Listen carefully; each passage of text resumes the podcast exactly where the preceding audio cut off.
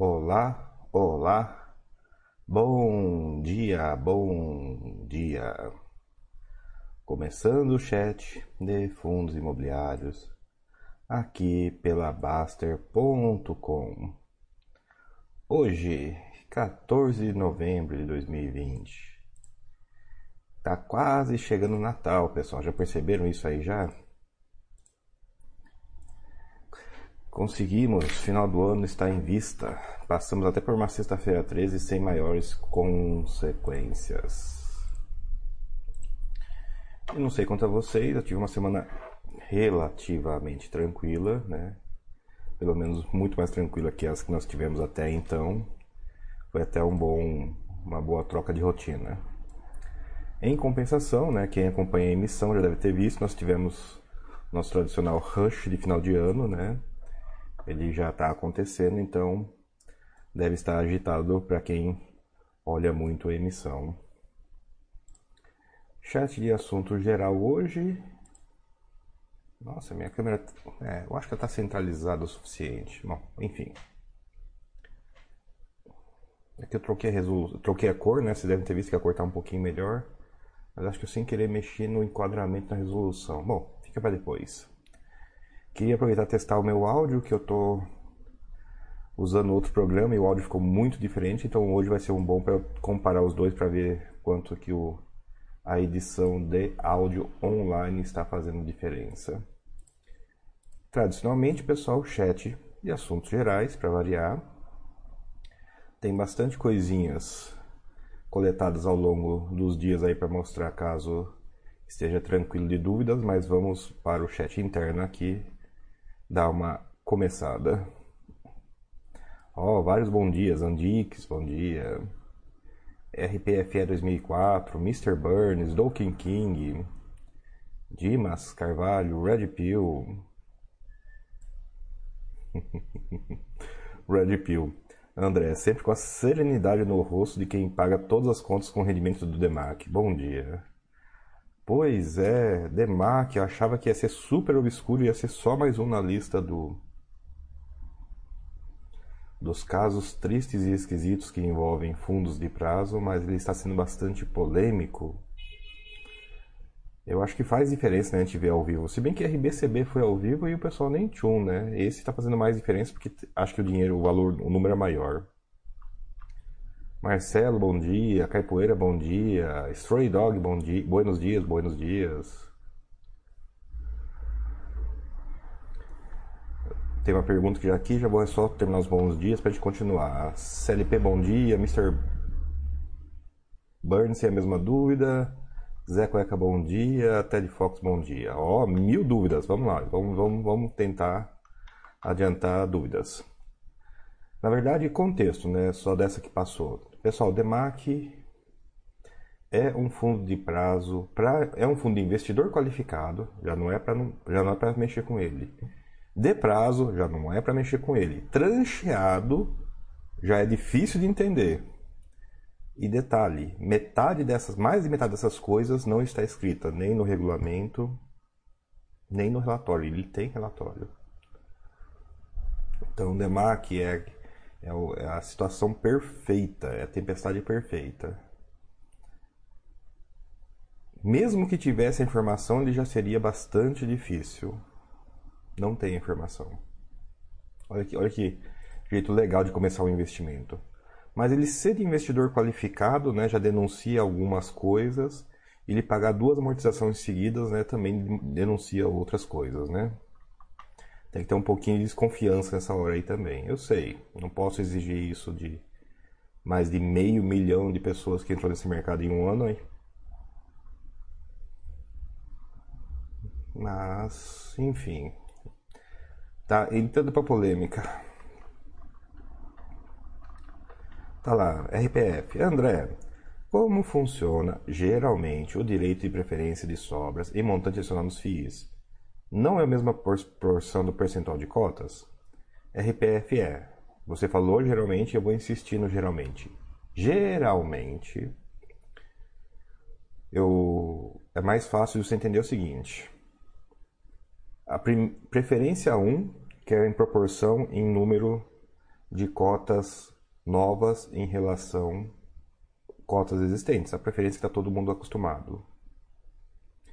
Preferência 2, que muda de nome emissão em emissão, então eu vou chamar de preferência 2, que o pessoal chama de sobras, mas é.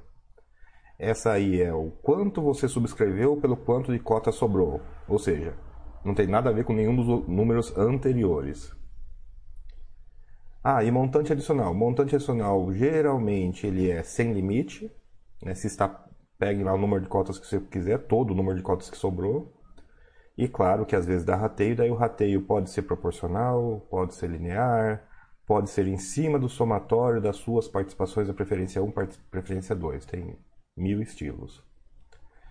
E, prefer... e eu vou dizer para vocês, montante adicional eu chamo até de preferência 3, porque né, são fases de preferência, né? vocês não estão, não estão na emissão ainda. E deve ter ficado bastante confuso para quem não entendeu as parcelas, que é tudo diferente, sim, é tudo diferente. É tudo diferente? Não. Cada emissão pode fazer de um jeito ou de outro. Cada emissão, pessoal, um universo. Então esses geralmente, geralmente não funciona. Só para avisar, tá? Mr. Bunny também tem essa dúvida. Mr. Bunny, está respondida a dúvida geral que não responde nenhum caso específico. Percebem a dificuldade? A pergunta parece simples, mas só a pergunta.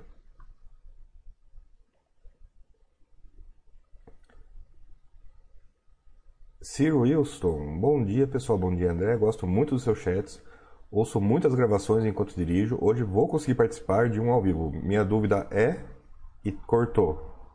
Obrigado Ciro Wilson pelo elogio e pela audiência, mas a dúvida não veio. Donkey King, André, qual a sua opinião sobre a gestão da Red Investimento? Donkey King, a Red Investimento tem, gerencia fundos imobiliários listados na Bolsa.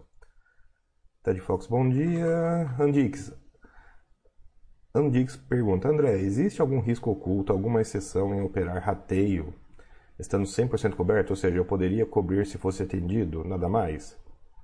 Andix, operar rateio, estando 100% coberto, não é operar rateio. Tu, né, você não está pedindo mais esperando receber menos. O sentido do operar rateio é estritamente esse, né? Você não ter justamente como cobrir um pedido original. Então não, não vejo nem risco oculto. Vamos pensar em exceções? Vamos pensar mais. Eu não considero isso operar rateio. Você está coberto, você tem um patrimônio. Agora vem uma questão interessante. Você tem patrimônio dinheiro ou você tem patrimônio outras coisas que você venderia? Porque sim, tem uma tem uma exceção. Pode ser quando, quando você recebe o aviso de quantas cotas você levou, pode ser tarde demais para você vender alguma coisa. O pessoal fica muito, muito, muito bravo com corretora que não avisa para o cara qual foi a quantidade que ele participou. E é a mesma pessoa, às vezes, que já viu isso acontecer quatro ou cinco vezes e continua ficando bravo porque continua acontecendo. Pessoal, estritamente falando, essa informação pode sair, deveria sair no cronograma até um dia antes. Só que um dia antes já não cobre D, menos D mais 2, né? Já é tarde demais para você vender alguma coisa. Ainda dá tempo de resgatar alguma coisa. Mas frequentemente não sai. Nem no D0, né? Ele você vai descobrir que não caiu o débito na conta. E beleza, se o débito cair antes do seu horário de resgate dos seus fundos de zero, se supondo que você tem fundo de zero, beleza. Mas não está escrito em lugar nenhum, penalidade nenhuma, para publicar a quantidade sua com o mercado fechado no último dia. Então, o risco é esse, você paga uma multa considerável. Então, descubra qual é a multa de saldo da sua corretora, multiplique pelo número de dias que você leva para pôr dinheiro na conta, por TED, por resgate, por venda, D mais 2, e esse é o seu risco. O risco é esse. Você não saber a quantidade que você recebeu até o débito cair na conta. Ah, André, deveria, deveria. Qual é a penalidade por não fazer isso? Nenhuma. Né? Simples assim. Ah, dúvida do Sr. Wilson. Se os, Sr. Wilson, se os fios de papel têm todas aquelas desvantagens, qual a vantagem deles em cima do tijolo? O que me parece é que não há, que não há pare, os tijolos são muito superiores. Sr. Wilson, olhe essa crise. Eu digo para vocês, né, fundo de, fundo de papel precisa sofrer muito para começar. O CRI precisa sofrer demais para parecer que começa a sofrer. Tivemos uma pandemia global que parou o mundo, felizmente não simultaneamente. E os CRI estão aí pagando juros. Não é para isso que serve CRI de inflação mais. Como pessoa física se protege de inflação? Tenho certeza que a pessoa que está no Selic, na poupança, não está se protegendo da inflação esse ano. Eles têm alguns usos, sim. Tem algumas vantagens, sim. Não que sejam exatamente para isso, mas pode ser usado para isso também. Deu uma pandemia. Não sei se o inquilino vai pagar aluguel. Não sei se o inquilino vai pagar, se o devedor vai pagar o CRI. A diferença é que um real de aluguel que o inquilino deixa de pagar, você vê na hora. Um real de dívida que deixa de ser paga, você talvez não perceba. Tem essas diferenças. Ok, estou falando do CRI pulverizado em, em comparação com o CRI corporativo. Mas tem isso. Ah, eu quero minha carteira. Quero que minha carteira tenha a cara do IGPM. Você não vai conseguir isso com tijolo. Né? Quem está repassando o IGPM esse ano? Quero que minha carteira tenha cara de IPCA. Consegue. De IGPM. Até consegue. De CDI. Consegue. É isso, basicamente.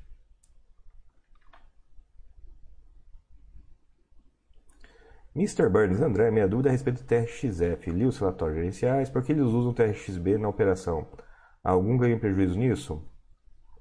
Oficialmente, o ganho disso é que um FOF não pode ter mais de 10% do TRXF. Para ele ter acesso aos imóveis do TRX a de agora, ele só pode ter 10% do fundo. Tendo um pedaço dos imóveis no TRXB, ele poderia a mais que 10% nos imóveis do TRX. Esse é o uso oficial. Uma suspeita não oficial é que teve o, né, o TRXB foi no meio de uma, umas emissões que não cobriram 100% da oferta. Daí o pessoal montou um veículo por fora para atender é, pessoas que quisessem a estratégia, mas quisessem custos diferenciados do imóvel. Não só exposição diferenciada, exposição extra, né? ou talvez nem exposição extra, mas exposição diferenciada no meio das emissões que não saíram como planejado. Então tem as duas duas duas duas duas possibilidades aí assim, duas conversas que são discutidas nessa linha aí. Armstrong, bom dia André. Qual a métrica para usar? Qual métrica usar para determinar se vale a pena arbitragem versus pré-arbitragem? Como você faz? Armstrong, qual que é o seu custo homem-hora? Quanto custa sua hora? E não a sua hora dividido pelo tempo que você dorme ou pelo tempo que você se diverte. É pelo tempo que está acordado trabalhando, né? A conta, qual que é o seu salário líquido dividido pelo número de horas úteis no mês, né? O número de horas úteis no dia vezes o número de dias úteis. Isso vai dar um número, tantos reais por hora. Guarde esse número. Minha hora homem custa tantos reais por hora. Para fazer arbitragem, pseudo-arbitragem, pré-flipagem, gasta tempo. Você tem que abrir home broker, tem que caçar fato relevante, tem que fazer conta no Excel, tem que operar, tem que no dia seguinte escriturar a nota, tem que pôr no calendário quando que você vai participar da emissão e participar da emissão. Tudo isso toma tempo. Vamos dizer que tome meia hora ou uma hora. Meu corte é o seguinte: o lucro da arbitragem ou pré-flipagem é X reais. Dá pra fazer em 15 segundos na calculadora. 15 segundos não é tempo desperdiçado. Esse dinheiro dessa, dessa arbitragem ou dessa flipagem particular supera o meu homem-hora? Né? Eu não vou gastar uma hora da minha vida para fazer uma flipagem de dois reais. Não. Mas eu gastaria sim uma hora da minha vida para ganhar dois mil reais numa pré-flipagem, uma pseudo-arbitragem. Eu acredito que esse método seja, essa, esse corte seja bastante justificável, por um lado, e por outro, ele é bastante adaptável, né? O cara que ganha um milhão por dia não vai gastar dois, vai gastar uma hora da vida dele para ganhar dois mil reais. Cada um no seu quadrado, né, pessoal? Cada um no seu quadrado. TED Fox, resolução boa, mas áudio baixo. Ah, eu posso até olhar TED Fox, mas eu, se eu, vai chiar. Eu já tô no limiar que chia aqui já. Ó, eu subi um grauzinho, se me avisa como tiver. Mas, assim, mas já deve estar tá chiando já nessa altura aqui.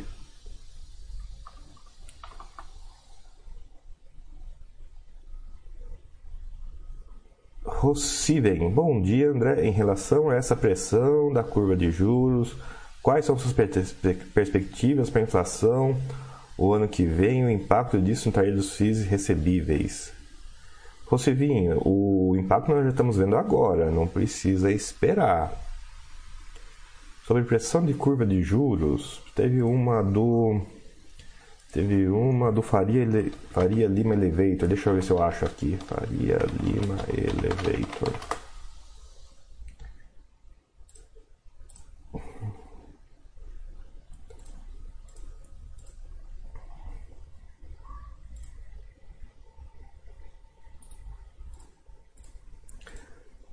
Ah, essa aqui do formou o padrão maré turbo na estrutura de termo do VIX. Ah, essa aqui foi muito boa também.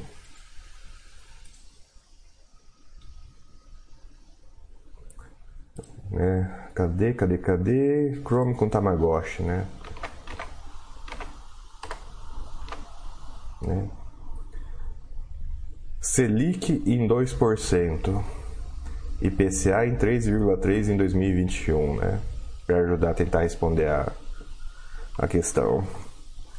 Pessoal, isso aí foi uma pergunta muito de jornal, muito de economia, muito de futuro e futurologia. Vamos viver uma coisa de cada vez? Porque, de novo, é muito bonitinho quando todo mundo tem certeza do que vai acontecer, como quase sempre é, como é agora, inclusive. E quando dá certo, que bom, e quando dá errado, você perde metade do seu patrimônio. Não é uma aposta muito. Não é um procedimento de aposta muito muito interessante quando você observa quando falha. Mas é isso aí, Rossellini. Tanto o efeito da pressão da curva de juros na perspectiva de inflação, na verdade, né, inverso, né, a inflação versus o, o efeito da inflação na Selic e o efeito disso em fundo de recebíveis.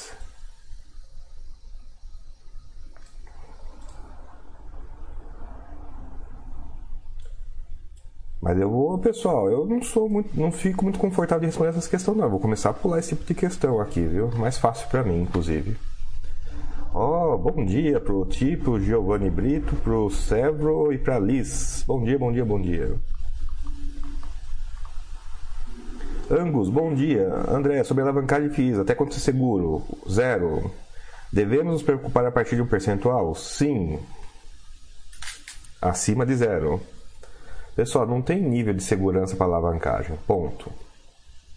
Pois a alavancagem ficou mais arriscado. Ponto. É uma linha quase linear. É isso.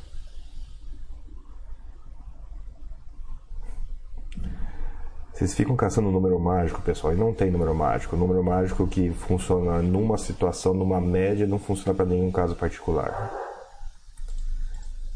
Espero que vocês não continuem por essa linha. Foxhold, bom dia. 13 terceiro salário vai todo para as emissões de final de ano. Como que explica isso para a patroa? Vixe! Sei não se dá para explicar não, viu? Férias de final de ano tem muitas famílias que é é isso ou né, a faca na caveira, né? Pega, pega, pega a faca no pescoço aqui da pessoa. Ah, Não, reserva um pouquinho de dinheiro. Ó. Tem impostos de começo de ano que tem que reservar e tem, reserva um pouquinho de dinheiro para viajar um pouquinho também. Né? Tem que estar na conta a viagem e não tem que estar na conta as emissões. Né? As emissões, se sobrar dinheiro, sim, participa.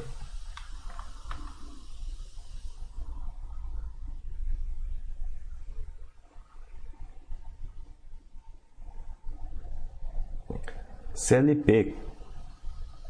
Como a compra de FIIs da BRFE pela RCRB, qual a vantagem para a RCRB? Tem que mandar um e-mail para o gestor e perguntar. Eu não entendi muito bem a pergunta do CLP, mas essa aqui é uma ótima pergunta do tipo: pergunta para o gestor. Cara, a resposta muito simplória é o RCB, o RCRB deve ter gostado da posição. Deve, não sei, tem que perguntar para quem fez. Ted Fox, comentar sobre emissão do RBVA acima do valor de mercado. RBVA. RBVA, vamos ver.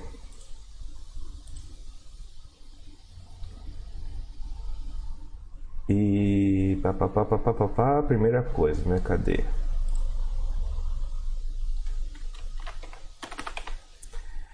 RBVA emitindo a 118 com o mercado a 118,80. Então eu discordo que o RBVA está emitindo acima do valor de mercado, quando muito está bem perto, Ted Fox.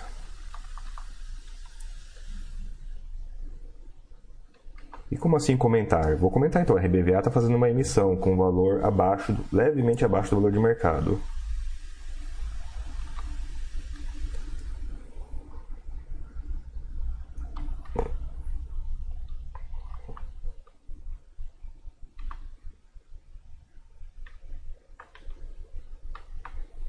Andix agradece, que bom que esclareceu. Sevros, sei que vou tomar voadora, mas acho bom diversificar em mais ou menos quantos fiz inicialmente. Servo, não tem inicialmente.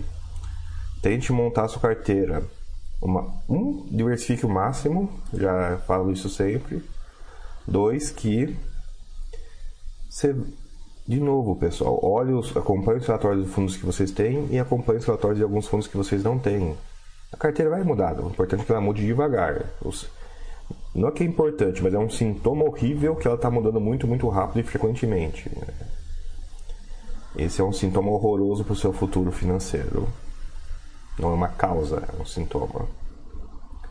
Mas eu sou muito fã de montar a carteira antes de investir. Tão simples quanto isso. Então a resposta é: não tem inicialmente, cara. Gaste tempo montando sua carteira. Ou pelo menos gaste tempo no divã perguntando o seguinte: não, eu quero ter tantos fundos no máximo da minha vida. De forma que você aloca um para ele, né, um desse número, em cada que você descobrir no meio do caminho, até a hora que você para de descobrir FIIs no meio do caminho e aí você descobriu sua carteira final, tendo esbarrado ou não nesse N. É isso. Pessoal, não tem, não tem número mágico para isso, infelizmente. Tem estudo de diversificação, claro. E daí? Tem gente que vai ler e vai gostar, tem gente que vai ler e não vai gostar, e tem gente que nem sabe que ele existe. Uh, Sirius agradece, que bom, que clareou.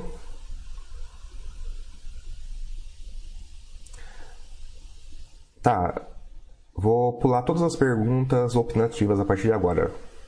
Pulei, já pulei uma e vou avisar quando pular. Ah. Geraldo, duas dúvidas. O RBVA está passando por um estresse com o Santander. É viável uma nova emissão? Sim, pessoal. O fundo imobiliário faz emissão não estressado e estressado. Tem, tem, tem situação estressada em que ele é obrigado a fazer emissão, né? Obrigado a fazer emissão. Então, estresse não é impeditivo de fazer emissão em fundo imobiliário, não. Uh, pulei mais outra pergunta.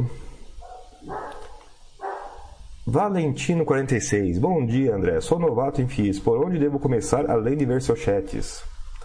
Valentino, comece por onde eu comecei. E detalhe, é onde eu estou até hoje, inclusive. É onde que me mantém onde eu estou. Tem os tal, pessoal, relatório gerencial. Vocês estão cansados de ouvir falando isso, mas é verdade. O tal de relatório gerencial não conta tudo, não conta tudo talvez que você queira saber, não conta talvez os podres, inclusive né, é exemplo né, eu pego o relatório, eu vou na, vou na canela, né? Relatório, eu sei que o relatório omite alguma coisa, eu já põe no curso, ó, oh, pessoal, isso aqui, né? Leia no relatório e acha, né? Mas ainda assim é uma ótima fonte de informação, é uma fonte de informação muito ignorada nesse, nesse ambiente. É uma fonte de informação que vai te ensinar, sem ser esse o objetivo, vai mostrar para vocês que os fundos não são iguais, que os imóveis não são iguais, que a vacância de um fundo é crônica, é temporária, que outra, outro fundo tem CDI e sempre terá, ou está tá mudando a carteira, ou que era high yield vai para baixo yield, que era baixo yield vai para high yield. Tudo acontece nesse mercado. E essas coisas que acontecem serão invisíveis se você ignorar a fonte de informação mais próxima de você, mais próximo de sentar no colinho do gestor, né? falava assim, ô, oh, me conta as historinhas, nem Papai Noel e criança no final do ano. O documento que deixa você mais perto do gestor, ainda com nível de polidez e não tão sincero assim, é o tal de relatório agencial. É por lá que você deve começar. Ah, mas eu não sei qual relatório, do que ler no relatório. Ler. Você vai descobrir com o tempo quais são as partes repetitivas. E por onde começar? Tem muitos fundos, ok. Tem muitos fundos e tem uma heurística das encrencas. Os fundos encrencados costumam ser os menores, então comece olhando pelos maiores. Alas tem o tal de IFIX, o Índice de Fundos Imobiliários da Bolsa. E ele corta pelos fundos que são mais negociados e têm maior patrimônio. Então comece pelos relatórios dos fundos que estão no IFIX. Se você quiser aprender pelo que é normal, em vez de aprender pelo que é maluquice, comece pelos maiores, inclusive. De novo, os menores costumam ficar bastante ecléticos. E a confusão geralmente está lá na rabeira menor, não na rabeira maior. Carlos, bom dia, bom dia. Foxhold tem reserva sim, só para não perder a deixa. Ah, tá. É, Terry Fox monta um gráfico com o somatório dos rendimentos ao longo dos meses. Mostre para a patroa que aquilo ali que está fazendo é para aumentar o salário da família. E provavelmente vai ser um ano triste de fazer, né? Que esse ano é ano de crise, os rendimentos devem ter caído e tal. Mas mostrar um pouquinho para a família que sim, ó, pessoal, isso aqui não é dinheiro, investimento.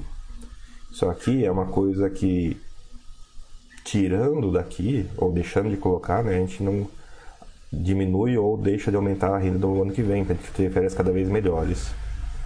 Não é para ser murrinha, pessoal, é para investimento é uma coisa que a gente faz na vida, não é a vida, não é a vida da gente, né? Mestre Cião, bom dia a todos, bom dia.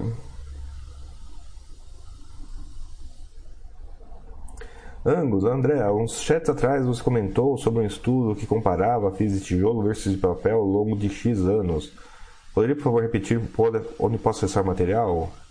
Ó, oh, dúvida cruel. Será que é o estudo da Narrate, Narrate, né, na verdade?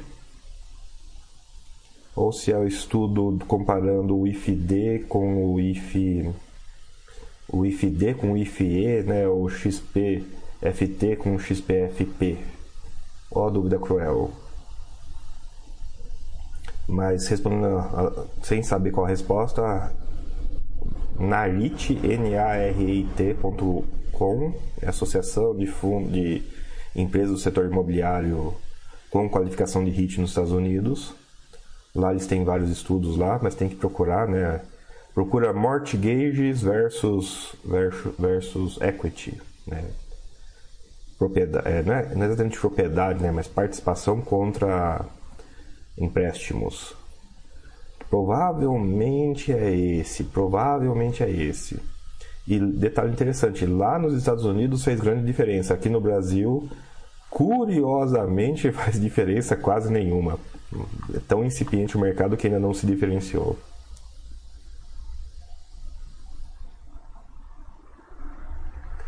Mestre Ancião, André, na sua opinião, o peso de um FII da nossa carteira deve ser medido pelo patrimônio desse FII pela configuração dele, né, por várias dimensões, ou os dois? Os dois. Eu particularmente, eu particularmente olho os dois mesmo, tá? E como eu sou muito fã da regra 1 para N, né, você vai falar assim, nossa, mas você usa 1 para N, então não faz sentido isso. Faz sentido. Porque daí eu fico comparando um com o outro, né? Por isso que entra as questões como mandato, gestão, inquilinos e assim por diante. Essa dimensão eu levo em consideração mesmo que eu não use ela necessariamente para fazer dosagem. Mas eu faço dosagem sim, em termos de em termos de mandato de gestão. Tem uns fundos esquisitos até para mim que eu não vou pôr posição dobrada neles, mas nunca, mas nunca. Vai a posição meia e olhe lá, e olhe lá ainda. Engraçado mesmo são os, os fundos que são para posição meia, né, posição reduzida na carteira, porque são né, muito diferentes. E não tem liquidez nem para montar a meia posição, né? Fica uns negocinhos lá enchendo o saco no, na, no de renda e no, no home broker.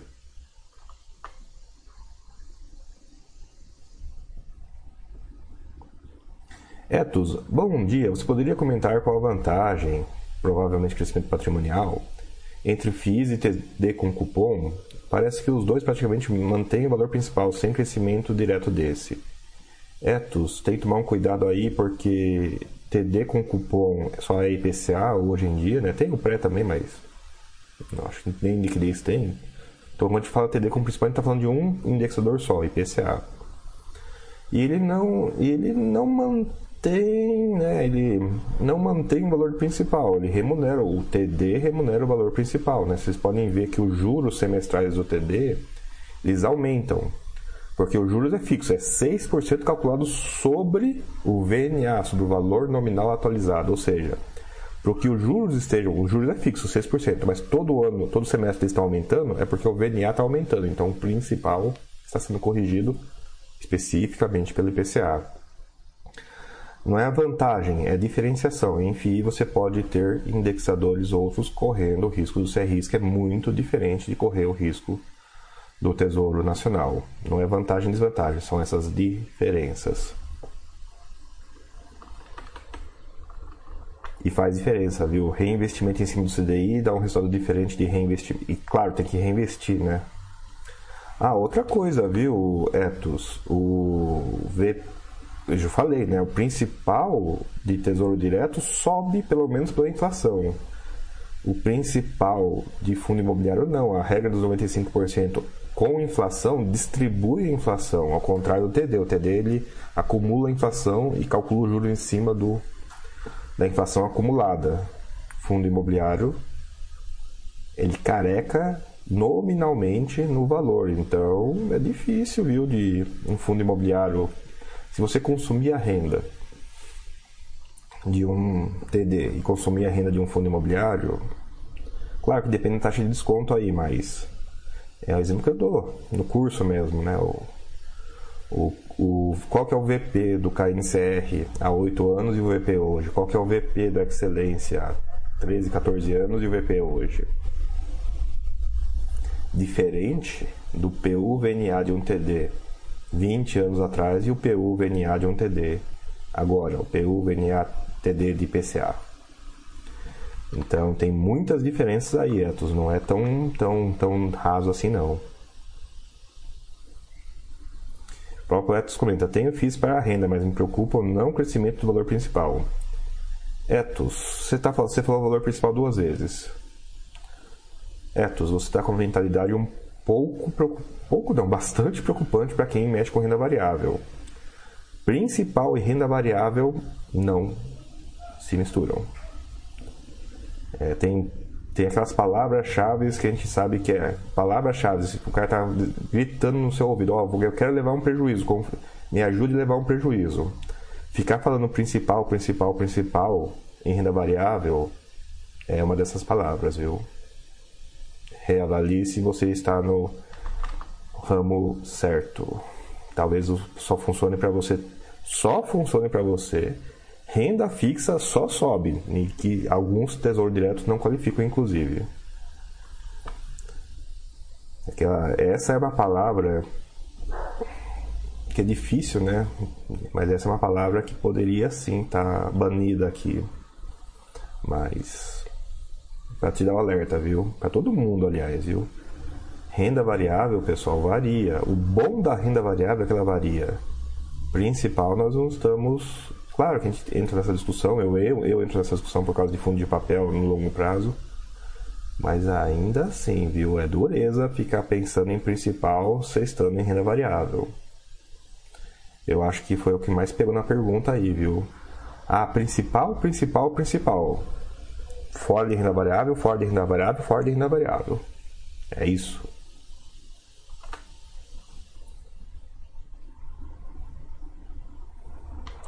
Oh, o Pantro comenta uma coisa interessante. Fábio27, bom dia, bom dia. Pantro. Bom dia, André. Esse gráfico de rendimento tem na Baster, no Baster System. Esses dias mostrei a escadinha que ele vai formando para a patroa e a patroa curtiu, até se animou. Pois é, pessoal, pois é.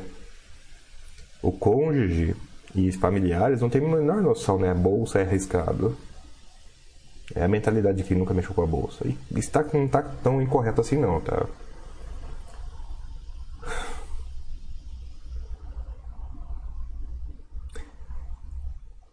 Permitam-me desviar. Minha família entra em pirâmides de vez em quando. Sim, eu não consigo evitá-los, nem falando com eles. Nem brigo muito também, né? Tem que seguir a história de. Depois, quando dá errado, fala assim: ah, foi você que angorou, você não me avisou o suficiente. Não. Né? Tem, tem, tem que valer o distanciamento saudável aí. Uma das coisas que costuma ter em pirâmide é o tal de back office com o número subindo ao longo do tempo. E funciona. As pessoas se convencem com base nisso. Então, é, eu sei que é simultaneamente eficiente usar a escadinha dessa, dessa informação que tem no Master System. Eu não sabia, obrigado pela informação, Panto. É simultaneamente eficiente e simultaneamente justifica os back-office maluco de pirâmide. Ah, coisas divertidas de sábado de manhã, né? Coisas divertidas de sábado de manhã. Estamos usando um recurso abusado por pirâmides para incentivar investimento sério em bolsa. Mas sim, o pessoal se anima. O pessoal se anima com um número crescente. Não à toa que número de acionista e até de investidores. Esse foi o primeiro ano que não aconteceu isso, né? O número de acionistas sobe quando a bolsa sobe e cai quando a bolsa cai. Né? Fundo imobiliário também, diga-se passagem. Asno Buffett, bom dia. Até que ponto os relatórios gerenciais contêm propaganda da gestora? Devo sempre preocupar com as entrelinhas? Sim, deve sempre preocupar com as entrelinhas. Um exemplo que eu dou no curso. Qual que, é, qual que é o valor da dívida do XPMOLs que aparece no relatório gerencial? Uma baita de uma entrelinha nessa. DEMAC mesmo. Posso estar falando besteira, porque não viu, ó, eu estou arriscando falar besteira, mas DEMAC, relatório do DEMAC, fala de tranche? Fala de ajuste de preço? Fala que o VP não é do cotista?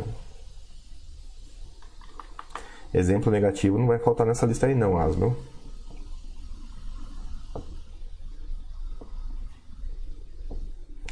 Severo, tava estudando o FIB, que tá bem no Buster Rating, mas fiquei com o pé atrás por ser monoimóvel. O que a galera vê nele? Você vai ter que perguntar pra galera. Abra, bom dia, bom dia. Carlos 48. Ah, o Carlos comentando com o Severo. Ó, o Severo tá. Ó, você conseguiu, ó, Severo. O pessoal tá comentando com você aí.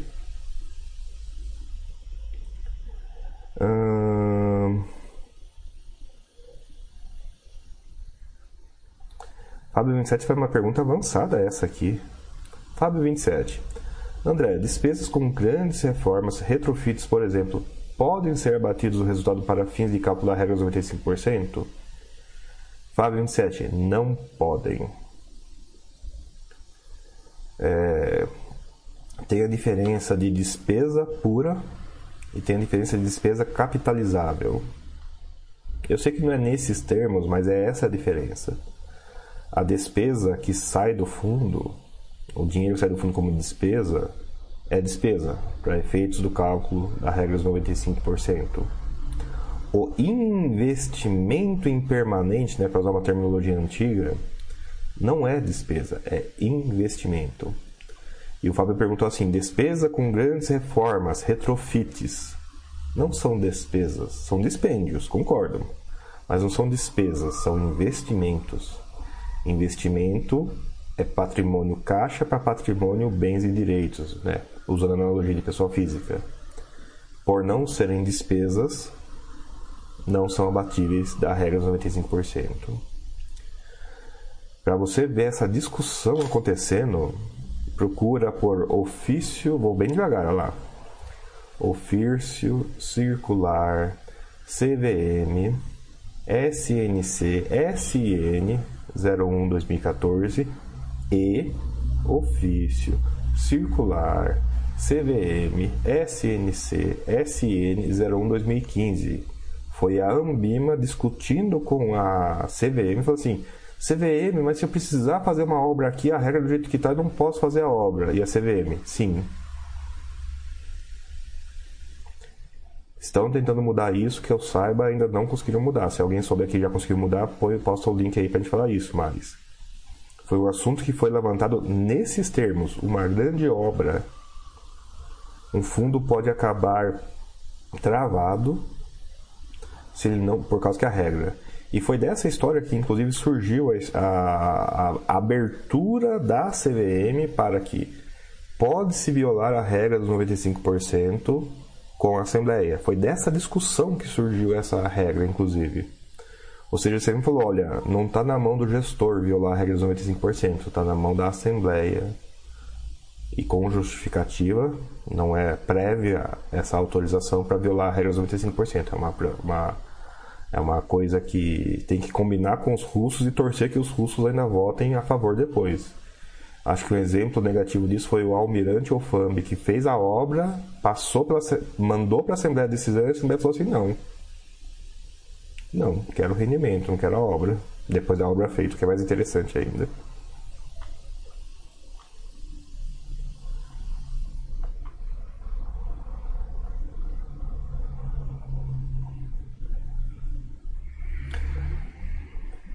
Tubinha, André, o conceito de dívida eficiente, DFI, baseado em contratos atípicos de longo prazo.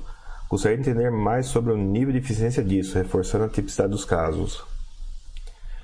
O jeito de entender a eficiência disso, Tubinha, é ver, ver a história dos fundos de logística que compram imóveis que o contrato está para vencer. Não sei se vocês já perceberam isso, mas é muito comum fundo de logística comprar um imóvel que tem um contrato longuíssimo, mas falta dois, três anos para vencer o contrato. Vocês já se perguntaram por que, que é tão comum um fundo imobiliário comprar imóvel assim? A resposta disso é que do, é olhar para o cara que construiu o imóvel. O cara que construiu o imóvel, ele tinha pouco dinheiro, levantou quase todo, às vezes até todo o dinheiro que ele precisava para a obra com o contrato de aluguel. Não, o contrato de aluguel é 15 anos, eu consigo aqui 8 anos desse valor, com esse, com esse 8 anos presente, né, o valor saldo presente, eu consigo levantar a obra. Ou seja, com nada eu saio depois de 15 anos com um prédio. Tudo bem, o prédio não vai estar novo e tal, mas é né, do zero para 15 anos eu ter um prédio maravilhoso, ou pelo menos um prédio existente enorme, é um negócio muito bom, né? É um negócio com retorno mais infinito. Você sai do zero, né? Qualquer um real é mais infinito.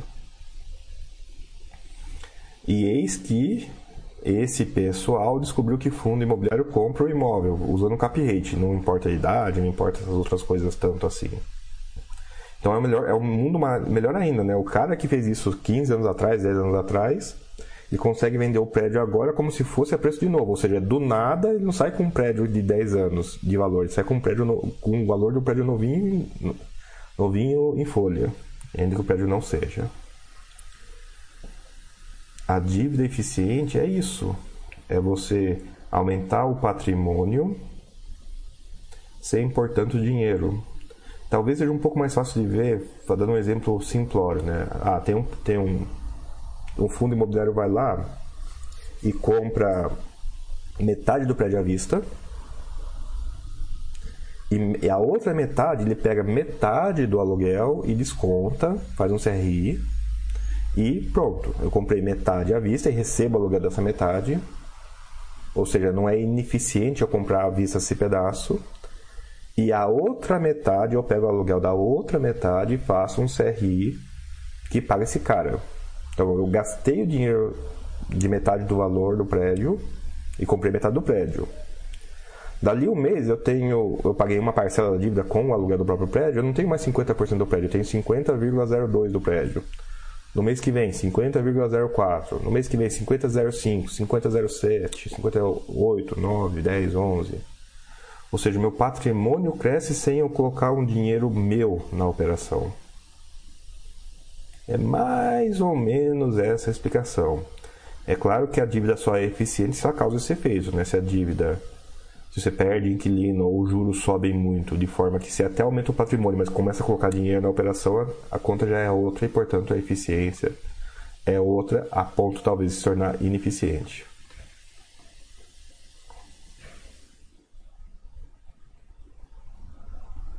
Abra, despesa não é usada no sentido popular, mas no sentido contábil, é isso? Mais ou menos. Eu diria até que sim, Abra. É porque faz diferença nessa discussão. Despesa tem um sentido contábil muito diferente, por isso que eu faço a diferenciação nesse caso de despesa de despesa capitalizável. Despesa, despesa capitalizável geralmente é bem querido em algumas situações. Nesse caso é horrível para fundo imobiliário. Bem quisto e mal quisto, desculpe. Mas então eu preciso diferenciar. Eu pagar, eu pagar um engenheiro para redesenhar minha fachada.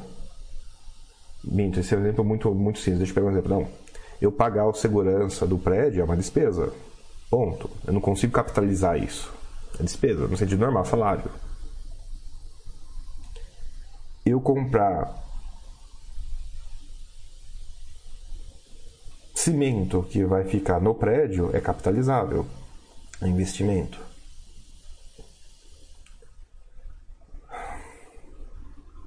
Não sei se eu consigo um exemplo mais direto disso ou não, mas é isso, pessoal. Tem nem todo dispêndio entra para a regra dos 95%. Nem todo gasto em dinheiro pode ser descontado da regra dos 95%. A diferença é os dispêndios capitalizáveis ou não. A diferença é o que a gente normalmente chamaria de investimento né? Vai lá no fluxo de caixa. Essa linha ela entra na operacional ou entra no investimento? O do operacional é regra dos 95%. O do investimento é investimento, não é dispêndio.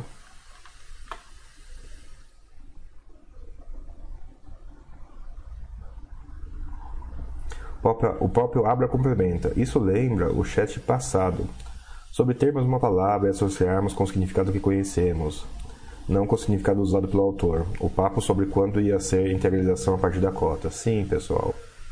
Conhecimento proximal é um mecanismo de aumentar o conhecimento. É um mecanismo imperfeito de aumentar o conhecimento e por isso o procedimento de aumentar o conhecimento é problemático. Terrível, terrível, terrível.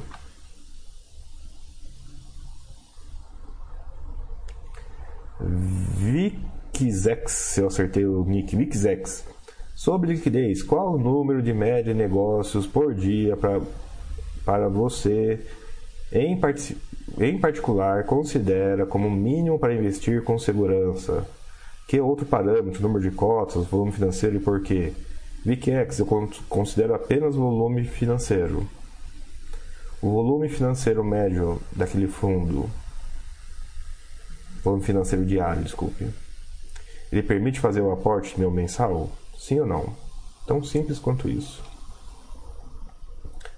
Porque, na verdade, tem outras considerações aí, né? Eu, eu escolho bem investimentos pensando em nunca ter que sair. Claro que não vou levar a ferro e fogo isso, mas esse é o objetivo. Pensa que eu não vou sair. Minha única preocupação, então, é a liquidez de entrada. Por isso que eu olho a liquidez do se o meu aporte mensal modifica ou não o fundo. E não é prepotência não, pessoal. Tem fundo aí negociando 40 reais por dia. E eu sei que ele negocia 40 reais por dia porque eu tô lá querendo a desgraça do fundo, mas se eu meter uma ordem de 500 reais lá, é, é o volume do mês no fundo imobiliário. Não dá, né? Daí se distorce o mercado pra caramba. BixX. Então, meu, meu critério particular é esse. O volume mensal cabe no meu aporte ou não? Mantu. André, comecei a estudar recentemente FIIs residenciais. Quais os maiores riscos que você vê nesse segmento? Os riscos de hotelaria, Mantu. O pessoal se esquece, nem lembra que existiu a crise das saletas, que ok, não é residencial, era comercial, mas que muito tem a ver com a crise dos flats, que essa também o pessoal se esquece, apesar da existência do Ultramax Invest. E, que, e daí sim tem tudo a ver com o residencial. O residencial ele é hipercíclico. Ele é tão cíclico quanto o setor hoteleiro. Ok, ele tem um passo, ele é quase tão cíclico quanto o setor hoteleiro. E é isso. Os dois, o risco é comprar caro, é comprar o imóvel prontinho, em vez de participar da construção. Mais risco, mas evita comprar caro. O outro risco é que sim, não, não espere é um setor resiliente, não quer dizer que é um setor tranquilo. Você vai sofrer emoções, porque você, como pessoa física, nós, como pessoa física, sofremos uma emoção. Imagina você no meio do turbilhão, levando pancada por todo lado, e você para de repente e lembra: eita, meus fundos residenciais têm pessoas com esse mesmo turbilhão. Imagina, você vai ficar preocupado ao quadrado. Então o risco é, ele é bastante variável, tem que estar acostumado com isso e comprar caro, basicamente. Comprar caro quer dizer o fundo comprar caro, né? secundário é maluquice.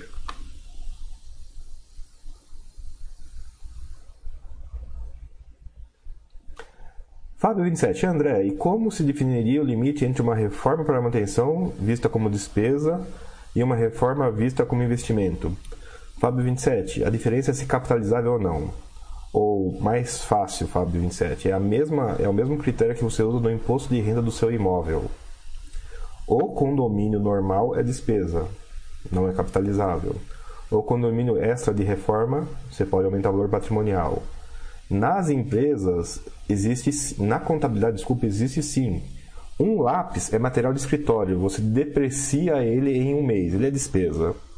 Um caminhão você deprecia ele em 5 anos. Então ele é capitalizável na primeira parcela e depois tem 60 parcelas de despesa. Perceba que não é tudo ou nada. Mas material de construção geralmente é capitalizável. Salário geralmente não é capitalizável. Uma obra tourniquet, que você entrega o dinheiro uma pancada só para obter a obra pronta do outro lado, você não diferencia, é toda capitalizável. Tem um monte de IFs aí e eles não necessariamente têm lógica. Algumas vezes tem tradição envolvida e onde tem tradição, a lógica infelizmente não é tão aparente assim ou já se perdeu. Mas é os exemplos típicos de contabilidade. Fundo imobiliário não é especial nesse caso. Tijolo capitalizável, cimento capitalizável. A despesa do segurança, da limpeza, não é capitalizável. O arquiteto que vai fazer uma obra fora do torniquet, cinza, cinza, cinza, cinza, mas eu acho que é capitalizável. O cara da limpeza que, part... que foi pago via o contrato de tourniquet, capitalizável. Ficou claro? Tourniquet, antes que alguém pergunte, é o é, tá aqui o tourniquet é vira-chave, né? A, gente, a, gente, a expressão vira-chave significa outra coisa, mas tourniquet é literalmente vira-chave. Na verdade, troca chave, né?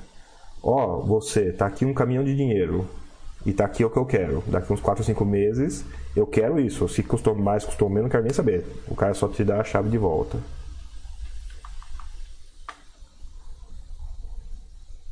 Fábio, acho que você respondeu a sua explicação para o Abra, mas eu quis detalhar um pouco esse exemplo aí. Ficou claro essa questão? Limpeza e segurança no seu imóvel é despesa. Limpeza e segurança dentro de um contrato de tourniquet é capitalizável. Isso ficou claro ou não ficou claro ou não entendeu?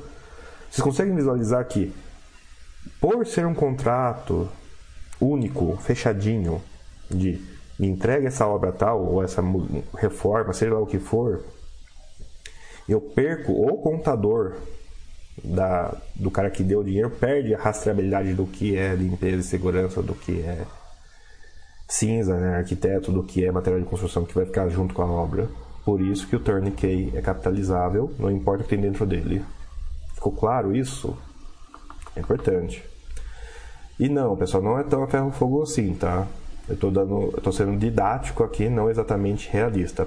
Tem coisa assim que dá para você lá e ficar puxando o fio da meada, mas são tão pequenos que o pessoal nem para para fazer. Seria possível, mas não é, não é feito na prática.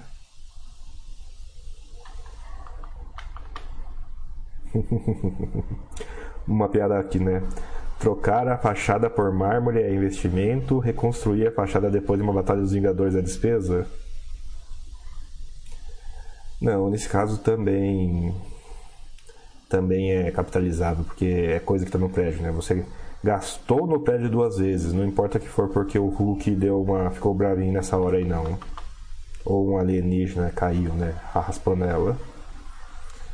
A grande, a, a grande para dar a resposta muito, muito, muito assim teórica é o seguinte: com qual velocidade que aquele um real deprecia? O valor da limpeza é todo dia, né? O limpo hoje está sujo amanhã. E o valor da limpeza deprecia instantaneamente. Da segurança também, né? Se, se não paga o segurança hoje, o segurança não vai hoje. O, você colocar mármore ou recolocar o mármore no prédio não tem data de, de depreciação. O mesmo que tenha 30 anos, né? quando, quando é assim. Ou seja, o valor é irrisório. É o, aquele um real. Ah, beleza, ele é depreciado em 30 anos. Beleza, você colocou um real lá, então é um real capitalizável. Você tem uma despesa de meio centavo desse. Meio centavo não. 5 bips desse, desse, desse um real. Ou seja, se é 100, é tudo capitalizável. Então a resposta é basicamente essa: o quão rápido aquele um real deprecia. Essa é a diferença. O tijolo. Pessoal, quantos anos que existe o Square Faria Lima? Né? Eu sei que a região lá tá. A região é, é, agora é nova e chique. Agora é nova e chique. Mas quantos anos existe o Square Faria Lima?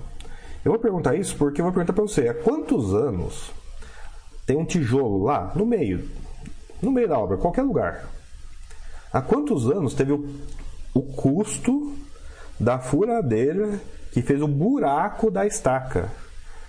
O, o custo de aluguel da máquina perfuradora que faz furo o aluguel da máquina perfurador de furo é capitalizável, porque o furo fica para sempre. Olha que legal é como a distinção é, porque ah, é permanente ou é temporário? Não, é o quão rápido deprecia. A desgraça do furo não deprecia nunca. É o custo de fazer o furo. Diversification. Boa tarde. Existe algum outro fundo imobiliário que investe em ações além do MFI? Um, o mérito chegou a ter ações da Gafisa muito tempo atrás. É que ações listadas, né, que está falando aqui, né? Porque a ação não listada tem um monte de fundo, mas o próprio mérito FII teve ações da Gafisa por um tempo. Eu acho que tem um ou dois que eu vi não listado. Mas assim, que tá, na, tá ostensivamente, né? Eu quero investir em ações listadas, eu acho que é só o MFI mesmo. Agavécio, bom dia André. Comente sobre os FIIs de papel e a perca do longo, longo tempo provavelmente. Agavécio, é bem simples. Faça esse exercício porque é muito instrutivo, Agavécio, é muito instrutivo.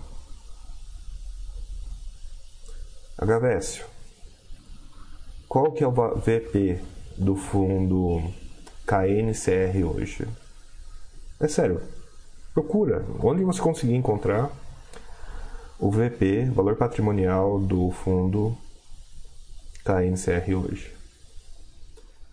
Feito isso, procure o relatório mais antigo que você encontrar do próprio KNCR. Deve ter no site da Kinea, deve ter no site da Bovespa, deve ter até aqui na Baster. Não sei se o FNET, eu acho que o FNET não é da época da criação dele, o FNET deve ser depois de 2012, mas que seja, o FNET é de 2014, 2016, procure o relatório mais antigo que você encontrar, não importa a fonte da origem do dado. Abre esse relatório e vê qual o valor patrimonial do KNCR uma observação e uma última pergunta. A observação: o KNCR não teve problemas. Ele entregou tudo o que ele prometeu, ele entregou e não teve problemas. A última pergunta: foi zero a inflação entre essas duas datas, entre esses dois VPs que você encontrou?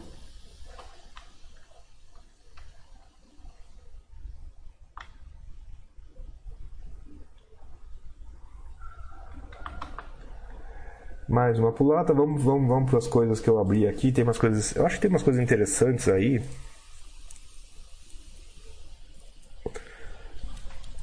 Tem mais umas coisas que chamou a atenção esses dias aí. Talvez seja interessante dar um, dar um pulo.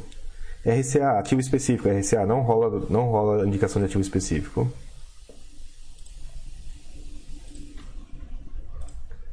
Pá, pá, pá, Vamos, vou até, vou até fazer com vocês aqui online mesmo, porque não sei se tem não tá, tá aberto aqui, não sei quando que para.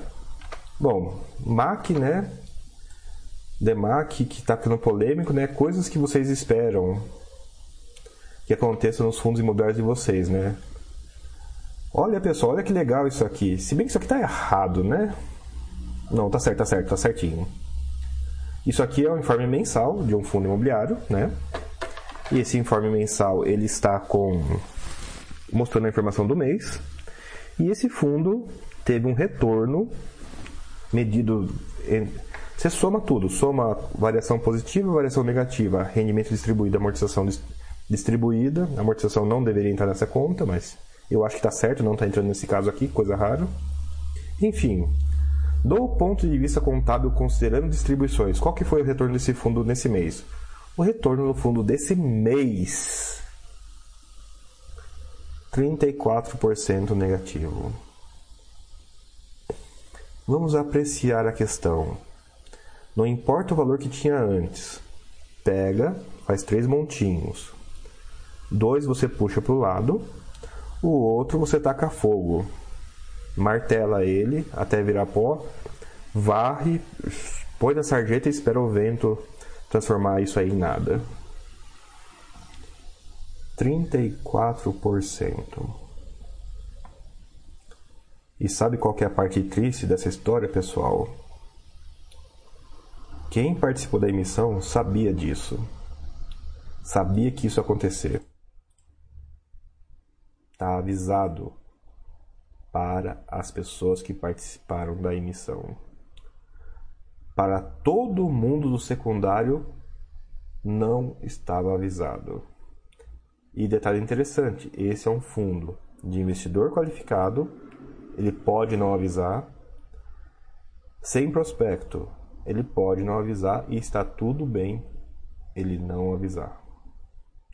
Isso estava previsto avisado exclusivamente para quem participou da oferta inicial. E, e alas, pessoal, uma oferta 476, uma oferta de esforços restritos, exclusiva para investidor qualificado, é autorizada a fazer exatamente isso. Pessoal está reclamando no secundário.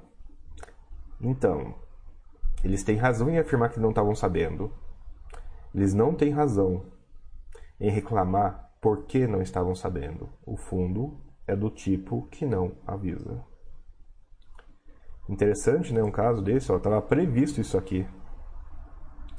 Já estava previsto isso aqui. Mas não estava avisado. Isso aqui eu, eu vi por alguma razão esses dias. Ah, sim, né? É uma expressão que a gente usava, né? Mas até eu ver ela acontecer, eu não tinha. Quando eu vi ela acontecer, eu achei engraçado porque aconteceu. Né, ó. Vocês repararam nisso aqui, ó? Eu nunca tinha visto isso aqui não, viu? Sinceramente, eu até já usei a expressão CDI mais nada algumas poucas vezes na minha vida. Mas quando eu vi esse caso aqui, eu fiquei deveras espantado, viu? Um caso de verdade de CDI mais nada. Tô, botei fé nessa aliança aqui. A aliança está emitindo CRI a CDI mais nada. Aqui, isso é impressionante. Pergunta até, vou até gastar um tempinho nisso aqui para ver se vocês já ouviram falar disso alguma vez na vida. Eu, sinceramente.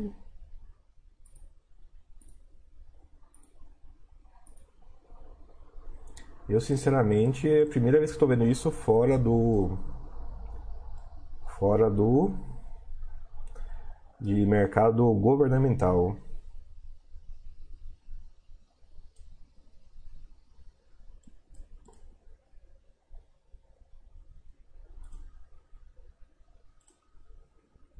É, pelo que tô percebendo, ele foi emitido desse mesmo. Ele é 100% CDI. Ele é literalmente CDI mais nada.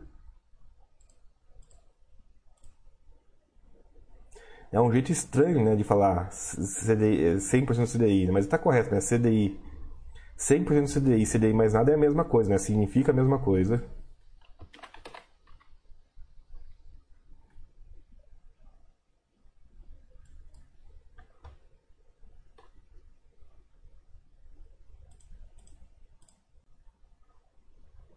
Deixa eu ver se tem comentários aqui.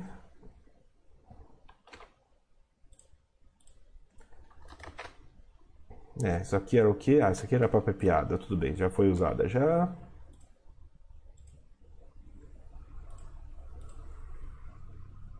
Hum. Tá, é, uma, é que isso aqui eu, eu gostei muito, então vale a pena rir junto com. Vale a pena rir junto, foi muito legal, né? Ao investir, lembre-se Sempre se lembre que Roma não foi construída em um dia. Ah, ficou enrolado isso de novo. Ao investir, sempre se lembre que Roma não foi construída em um dia. Ao especular, sempre se lembre que Hiroshima foi destruída em um dia. Cara, mensagem bonita, inspiradora, achei genial ela.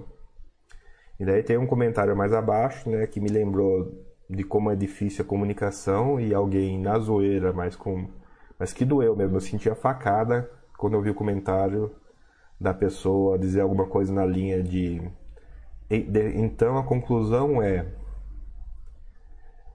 é invista em latim e especule com bomba atômica, né?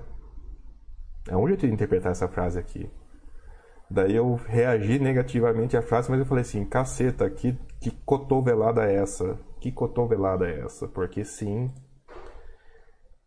existe a pessoa que vai interpretar do jeito que quiser. Que triste para mim. Hum...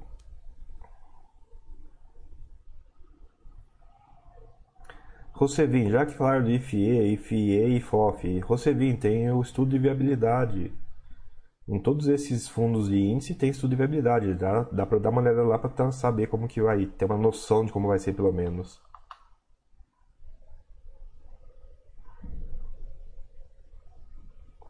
Agavécio, você acha inteligente ter FIIs e papel e usar os rendimentos exclusivamente para aportar em outros ativos reais, tipo ações e FIIs de tijolo? Uh, cara, teria que ser no estilo entra e sai, não pode, tem que ser trade daí. Se você, se você pega o rendimento de um fundo de papel e coloca exclusiva em outro, exclusivamente em outros ativos, você está pegando o carecado do fundo de papel, você está carecando o fundo de papel. É tão inteligente a Gavesio quanto você investir na poupança todo, 10, 15 anos e todo mês pega o rendimento da poupança e investe em outra coisa. Funciona? Porque vai ser a mesma coisa com o fundo imobiliário.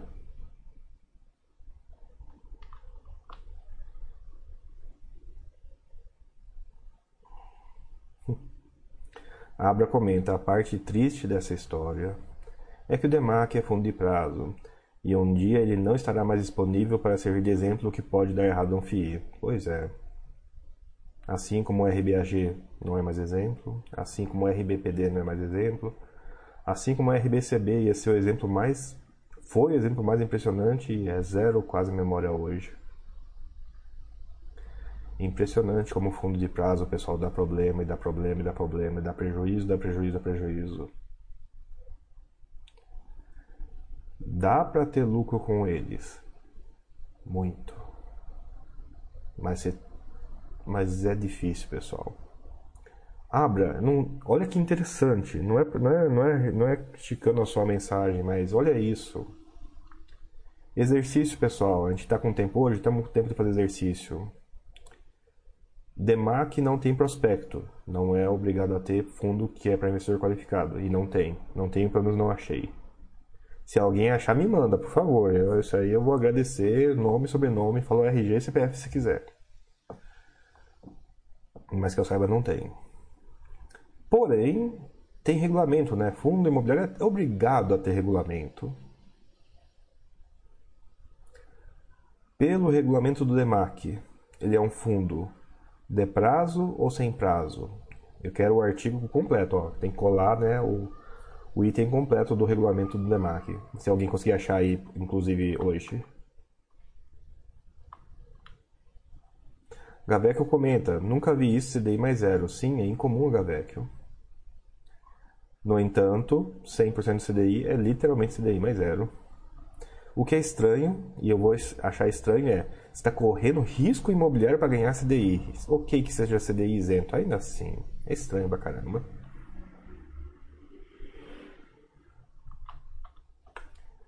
Jacuba falando que está com a mesma questão do Foxhold. É, vocês, vocês têm. É bom vocês trocarem figurinha para vocês têm umas ideias boas para lidar com cônjuge, com família.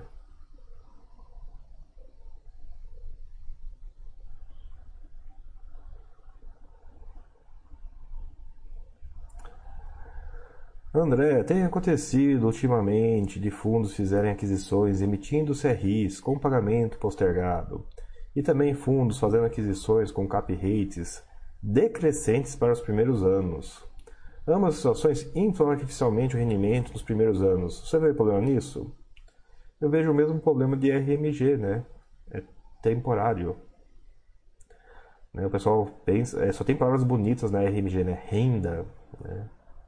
Garantida, mínima, né, no, no, sentido de suporte, só tem palavras boas em RMG, mas o é temporário. É literalmente temporário. Isso que você comentou, Fábio, são todos aspectos estritamente temporários, estritamente temporários. Eu não veria problema se eu soubesse, eu ponho isso na conta. Eu ponho, então eu não vejo problema. Mas sim, a gente tem vaga noção de que o pessoal não, não se importa muito com fazer conta, menos ainda abrir relatório gerencial.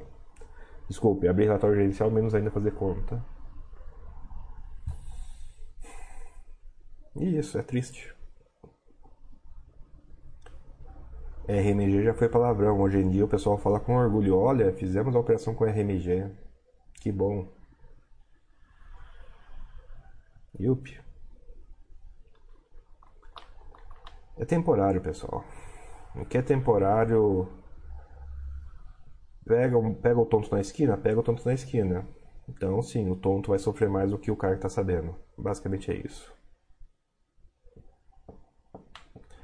Triste, triste, triste. A Gaveca comenta: André, mas a poupança perde para a inflação enquanto os FIIs de papel pagam alguns acima da inflação. Então o problema seria o principal Gavek, eu sei que parece isso, eu sei que a gente tem essa impressão.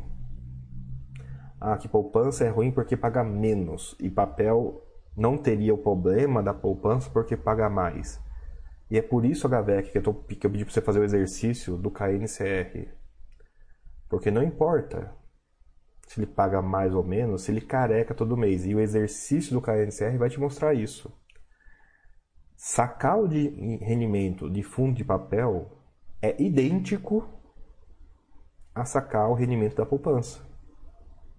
O efeito é o mesmo. Eu dei esse exemplo com a intenção de ser estranho. Sim, é estranho. Porque a inflação ela é cumulativa. E qualquer coisa que seja nominal, fixo nominal no tempo, perde para a inflação, não importa o retorno. Faço o exemplo do KNCR. O exemplo melhor ainda seria o Excelência. O Excelência existe há mais tempo, teve uma vida relativamente conturbada e o retorno acumulado dele é muito diferente do retorno acumulado do KNCR. Então, sim, o retorno acumulado, ou seja, com reinvestimentos, é muito diferente. Não dá para dizer a mesma coisa do retorno sem acumulação, retorno nominal ao longo dos anos. Então, HVS não é burrice. É uma coisa que falha a intuição de quase todo mundo. Eu mesmo já pensei que seria que soava que faria sentido, né? Pegar uma coisa de retorno alto e tacar em outro lugar. Infla... o, o problema, a inflação é tão cruel porque ela é tão efetiva. Ela não nos deixa armado nessa questão. A intuição vai contra o... A intuição é a intuição que nos emburrece nessa hora aí. É a analogia. A inflação é extremamente cruel porque ela é extremamente eficiente. É impressionante, é impressionante, é impressionante. A HBS continua. Isso é, teria que vender fio de papel quando valorizasse para não perder o principal? Uma palavra de novo que não tem, uma palavra que não tem vez em renda variável, né? O principal. Gavécio, preocupou com o principal, pode parar de mexer com renda variável.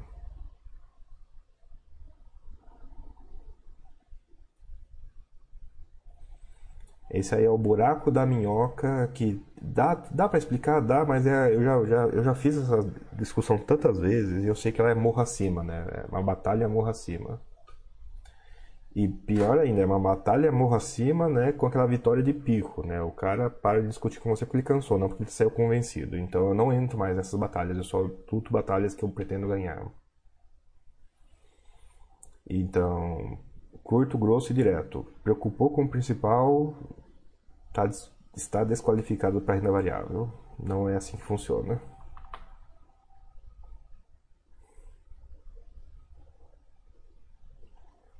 Edson comenta: receio investir em fundos de papel pelo fato de terem prazo, mas descobri que o Veritar não tem prazo. Será que irão se converter em tijolo? Isso pode acontecer? Não entendi, Etos. Deixa eu ler de novo, calma aí.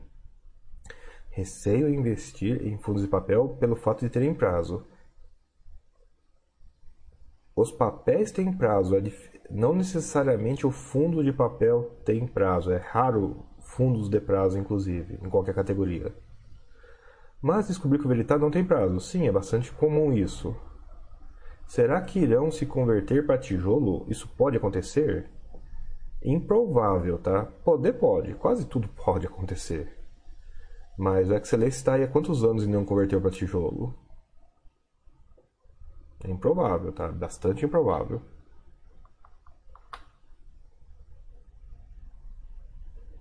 Abra, juro composto só funciona se deixar as coisas compondo, sim.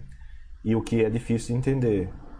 O, a regra dos 95% raspa todo e qualquer aumento dentro do fundo. Inflação faz o número aumentar. O número aumentou, sai do fundo. A regra dos 95% é particularmente cruel no contexto da inflação. Uh, PQN, pensando em aposentadoria em FIIs, quais os riscos mais relevantes?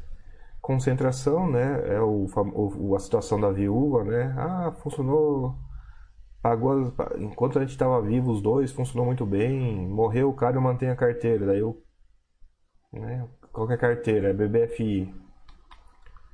Então, riscos de aposentadoria é concentração, Risco é você entrar na espiral negativa por qualquer motivo, porque foi ruim o mercado, sei lá, tributou, vai, que seja, tributar talvez diminua a renda. Então é você entrar na espiral da morte, né? Você não sair com margem, mas isso não é específico isso é mais geral. Você ter uma carteira só de papel e você viver muito tempo é um risco também. É, eu acho que são esses os maiores, assim que eu consigo, assim, mais fáceis de, inclusive de comunicar. São, acho que são os maiores riscos. Bora lá, voltando a ver se tem mais algum assunto interessante aqui para comentar com vocês.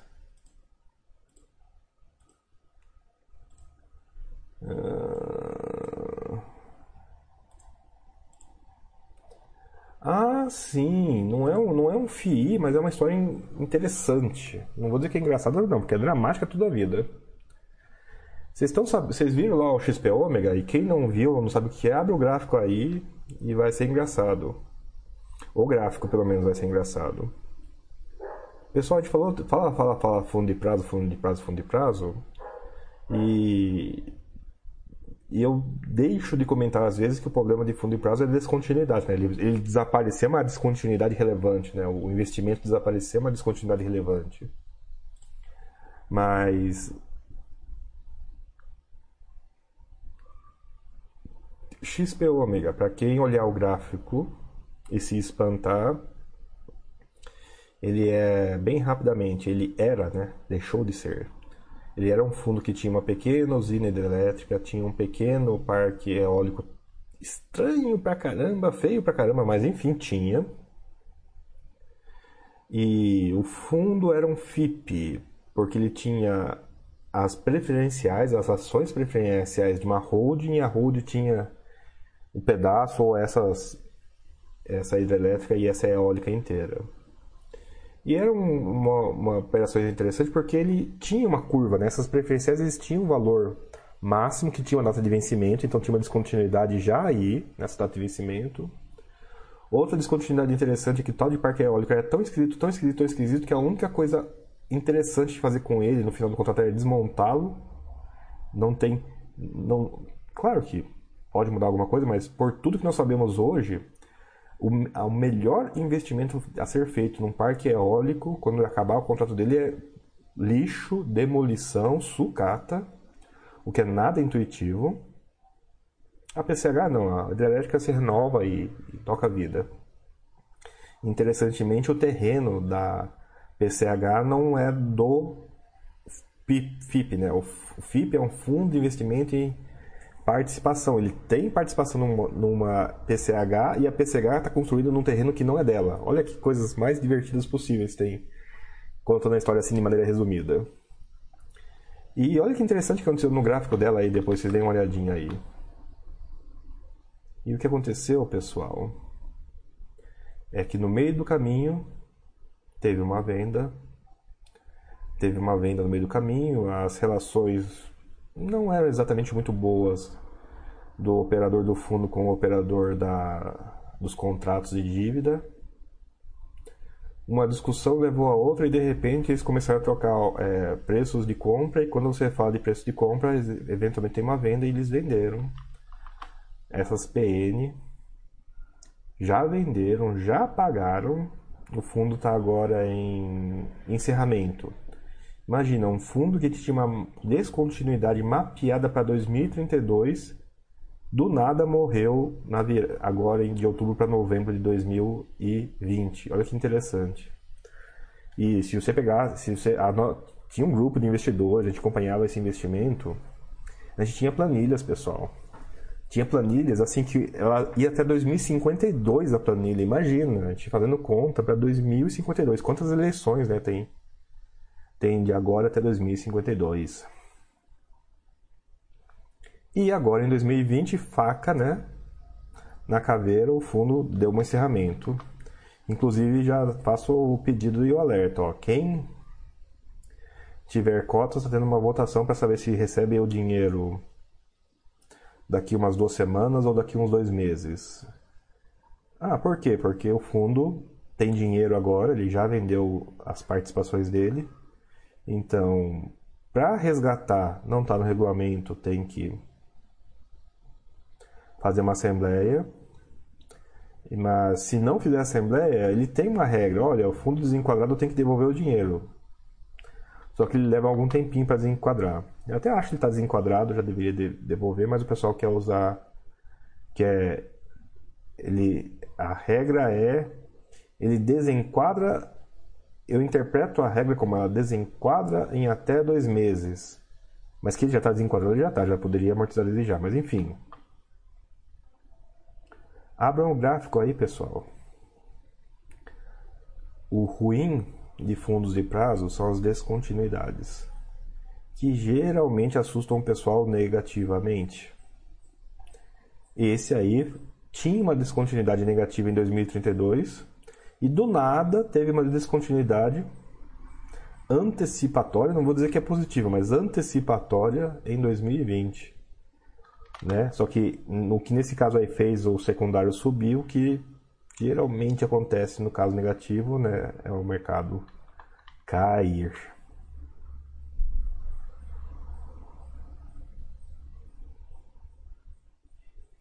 M. Seixas, muito interessante essa ideia sobre rendimento dos fundos de papel. No exemplo do KNCR, fico pensando se na base de viver de renda seja melhor fundos de tijolo. Faz sentido isso? Faz sentido isso sim muita gente pensa assim: ah, não, dá para ter fundo de papel na fase de aposentadoria, mas eu tenho que fazer conta, né?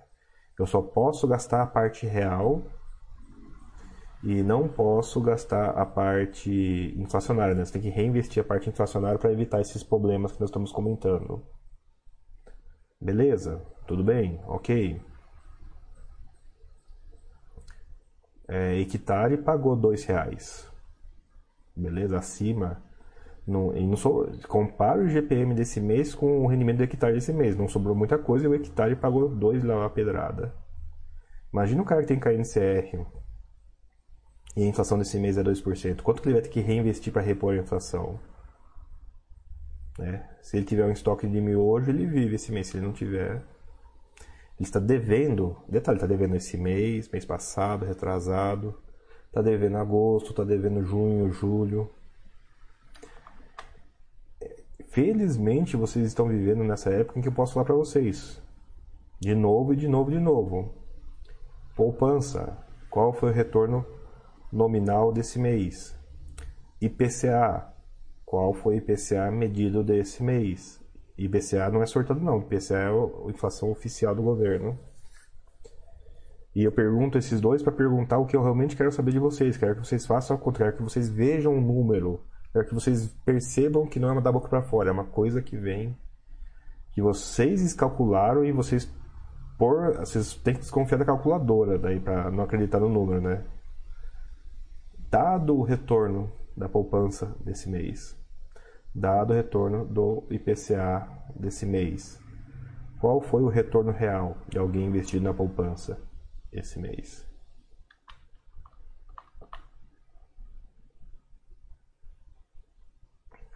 Rosevin, mas o fundo de papel, investir a parte inflacionária quando a cota está absurdamente acima do VP, como faz? Rosevin, foi perfeita essa pergunta. Não faz. É um problema. É o risco do reinvestimento. E temo não há solução para ele não. Buster System vai, vai, vai, vai talvez diminuir o problema, mas não vai evitá-lo. Não chega a ponto de mitigar, só diminui um pouco. Ah, é, não falei o ticker, né? E Eduardo comenta, para quem quiser ver, o André comentou, o ticker do XP é XPOM. XPOM 11. Sim, pessoal, XPOM 11. Ué, isso é fundo imobiliário? Não, pessoal, isso não é fundo imobiliário. Se vocês procurarem, se vocês procurarem é, aqui nos fóruns da Basta, você vai encontrar inclusive uma ou outra discussão dele. Inclusive o pessoal pedindo, olha, eu sei que ele é esquisito, mas põe lá junto com os outros fundos imobiliários, né? Seria até confuso. Mas não, felizmente não foi incluído. Hoje em dia, inclusive, tem muito mais fundo de FDIC, né? E fundo de infraestrutura para né, FINFRA, né? FII de infraestrutura. Talvez esteja merecendo já abrir uma sessão só disso aqui. E ele já foi popular. Quando o preço estava esquisito, eu acho, que ele foi mais, eu acho que ele foi popular na época que ele estava pagando rendimento alto, né? Novidade, inclusive. Daí ele caiu um pouquinho de popularidade porque pagou rendimento baixo, porque as, tinha uma das operações ela estava indo mal também, não estava conseguindo subir dinheiro para virar rendimento para pagar, tinha o acruado que o pessoal dizia que nunca ia receber. E tecnicamente, né, recebeu agora, mas estão inconformados porque o não, porque não foi 100 mais 50. Tem que lembrar que valor patrimonial. Ó, pessoal, para voltar à discussão lá. Capitalizável é função estrita, eu falei isso, né? Capitalizável é função estrita do tempo que leva para depreciar, né? Comprei uma eólica que a única coisa que eu faço no final do contrato é pôr, pôr, um, pôr um guindaste para demolir e um caminhão para levar para sucata. Comprei uma hidrelétrica que o terreno não é meu, está arrendado por 20 mais 20 anos. Mas supondo, vamos brincar, só para simplificar que no final do contrato de 20 anos a hidrelétrica fica por dono do terreno. Pergunta interessante: o valor patrimonial no dia que eu comprei essas coisas, era 100.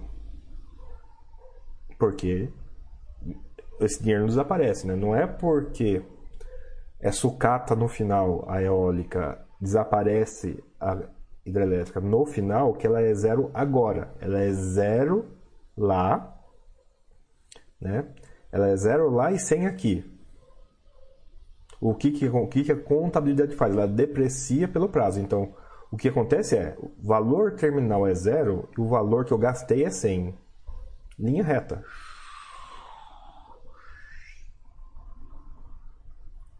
O pessoal está um pouco bravo porque... Ah, eu não recebi os 50 reais dos acurados. Recebeu sim. O que talvez tenha passado desapercebido é que no, no meio tempo em que o acurado foi de 0 para 50 reais, o patrimonial foi de 100 para quase, quase, quase 60, eu acho, né? Você perde, cada dia que passa, o VP cai.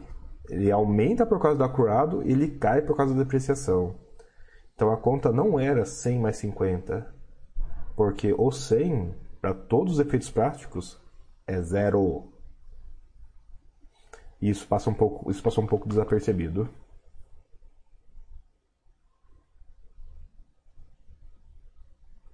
Etos, poderia explicar novamente o porquê de renda de fundos de papel ser mais vantajosa na fase de usufruto? Etos, eu falei o contrário disso. Não entendi a sua pergunta, Etos. Nós não estamos se comunicando muito bem aqui, não. Poderia explicar novamente o porquê a renda de fundos de papel serem mais vantajosos na fase de usufruto do patrimônio? Etos, eu não falei isso. Nós não estamos nos comunicando aqui não.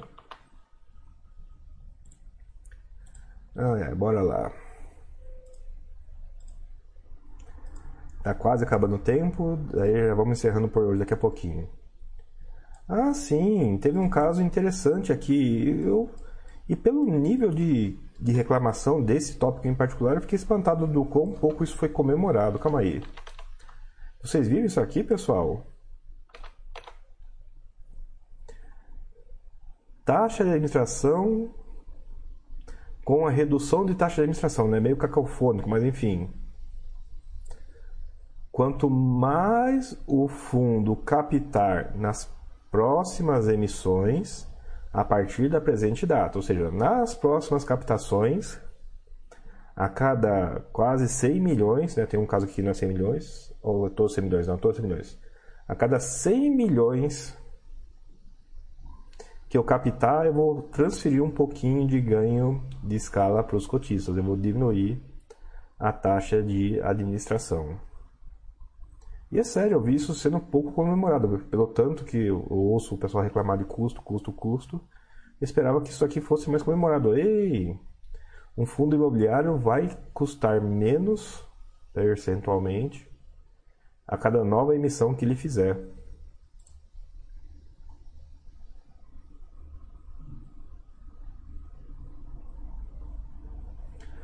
Zozolino, acho que da questão lá do, do poupança.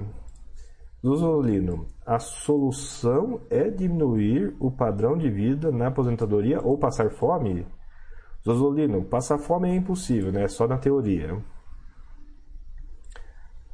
Então, sim, não é diminuir o padrão de vida e entrar na espiral da morte. São as duas coisas. Ou seja, diminuir o padrão de vida e por, tá, por talvez fazer isso tantos meses que você entrou na espiral da morte, você está deficitário e que você é obrigado a fazer isso todo mês. Todo mês tem que diminuir o padrão de vida. E talvez e, isso ainda vai levar você a zerar o patrimônio e você acabar na sarjeta. Né? É, um, é problemático, pessoal. Fazer. Na, a te, a, o Zé Continho da teoria, beleza, concordo com a teoria. Só que, se a gente, só que meses como esse mostram que alguém que estivesse fazendo a continha teria morrido de fome lá atrás. Ah, claro que não vai morrer de fome. Mas então ele está sacando do patrimônio mais do que a inflação. Do que ele está repondo pela inflação. O patrimônio dele está diminuindo. Pode ser uma diminuição que não faça diferença, pode ser uma diminuição que zera o patrimônio dele inesperadamente. É um problema interessante. E temo que não tenha tanta solução. Etos, reveja o vídeo depois. E, e até vou ver isso. Talvez o áudio esteja muito. esteja dificultando. Eu sei que eu falei enrolado um pouco também, mas é sério, eu não fui por essa linha, fui por outra linha. Reveja o vídeo depois, Etos, para ver se se esclarece um pouco. E Eduardo comenta: Para quem quiser comparar FII de papel e FII de tijolo, olhar estudo de viabilidade do IFE e do IFD. Ambos têm comparação com o Indifix. Ô Eduardo, calma aí. Não, não, não, não o seguinte. Você achou uma comparação do IFD com o IFIX, eu só achei comparações com o CDI e com o IMAB. Você achou alguma com o IFIX? Eu não achei, não. Depois posta, posta aí o link aí eu dar uma olhadinha nessa daí. Eu cacei isso aí não achei. Se, se você tem, por favor, me manda aí que isso é interessantíssimo.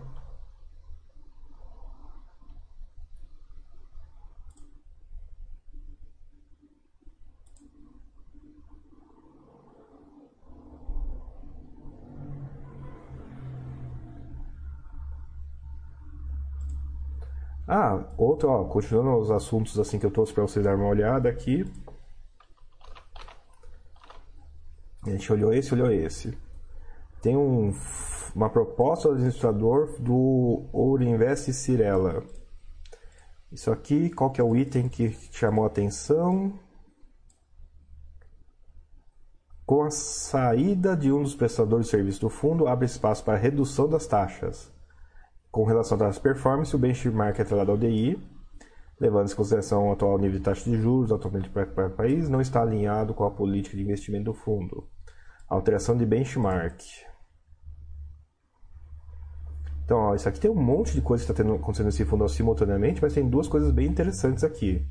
Uma que é a, o consultor imobiliário saindo, e a outra é a troca do benchmark sai de DI e vai para IPCA mais 5,5. Esse é um assunto que eu queria trazer para vocês porque ele é avançado. E aqui eu vou dizer para vocês, eu tenho eu vou dizer para vocês, eu tenho opinião nisso. Eu, eu prefiro um benchmark em IPCA do que um benchmark em CDI. Por milhares de razões. E conversando isso com o gestor, é, uma, é engraçado porque eles contam uma história muito legal. Um contou uma história muito legal que é o seguinte: Ah, meu fundo era DI. E o pessoal reclamava, reclamava, reclamava. A gente mudou para IPCA. E imediatamente o pessoal reclamou: por que não é DI, por que não é DI, por que não é DI? Então, foi interessante isso porque foi foi interessante para mim, né? Porque na minha cabeça faz sentido IPCA, mas esse daí, obviamente, é só na minha cabeça. queria ter uma noção do, desse grupo aqui, o que, que vocês prefeririam? Tudo bem, teria que ser caso a caso, e é caso a caso, tá? E sempre é caso a caso, não tem, não tem, não tem quando não é caso a caso. Mas tem esse caso aqui que eu, eu queria discutir pelo menos com vocês a, a, a reação, na verdade, do gestor de que teve reclamação e daí que me leva a fazer pensar que sim, existe a preferência. Assim como eu prefiro no geral IPCA, eu queria perguntar para vocês se no geral o que vocês preferem. E não, não adianta vir com taxa maluca não, que eu sei que essa resposta aqui eu daria também, eu zoaria dessa resposta. Mas benchmark, para ficar, ficar mais fácil de responder, né? O benchmark de tijolo, qual que vocês acreditam que seria um benchmark interessante? e benchmark para para um fundo, vai, CRI High Yield, que está tanto na moda, qual seria o indexador de um CRI High Yield?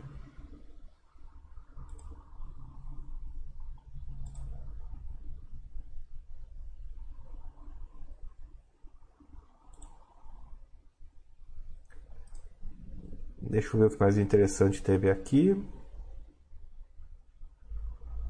Ah, esse aqui já é um pouco antigo já, mas é interessante para vocês. Talvez. Esse aqui foi o Na discussão do DEMAC em outros fóruns, o pessoal teve um momento que o gestor respondeu assim: é conforme a fórmula. E o pessoal queria porque queria a fórmula. E Talvez fosse difícil de passar a fórmula, né, porque é, seria considerado um inside, né, passar para um e não passar para outros. Mas eis que alguém no fórum achou isso aqui, ó. Tem um documento, um documento publicado do próprio MAC, é uma ata de assembleia. Nessa ata de assembleia tem as tais fórmulas que o pessoal estava atrás. Que era, cadê? Cadê a fórmula? Ah, vamos adquirir por 155. Daí tem a fórmula do tal de ajuste de preço inicial, que é um pouco confuso, a terminologia eu sei que é. E tem a fórmula do, né, fórmula a fórmula do ajuste de preço final.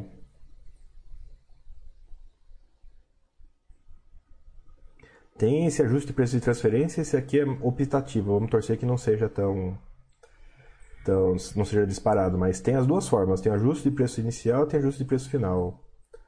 Detalhe interessante, esse aqui eu também não tinha achado, esse aqui foi o foi o foi um outro forista que achou. Então, se alguém tiver uma curiosidade um pouco extrema com o caso do Demac, sim, dá para ter um momento Zé Continha com o Demac e descobrir o, quais são os valores dessas tranches. Cada uma dessas, desses caras aqui representa uma tranche, tá? Tem um valor que é IPCA mais 10, que é essa tranche que vai para os cotistas do DEMAC. Tem essa tranche aqui, que é no DI, que vai para a direcional, volta para a direcional. E tem essa tranche aqui, não, tem essa tranche aqui, o ajuste final, que é 90% para direcional. Esse aqui, para vocês serem fácil de vocês acharem, é um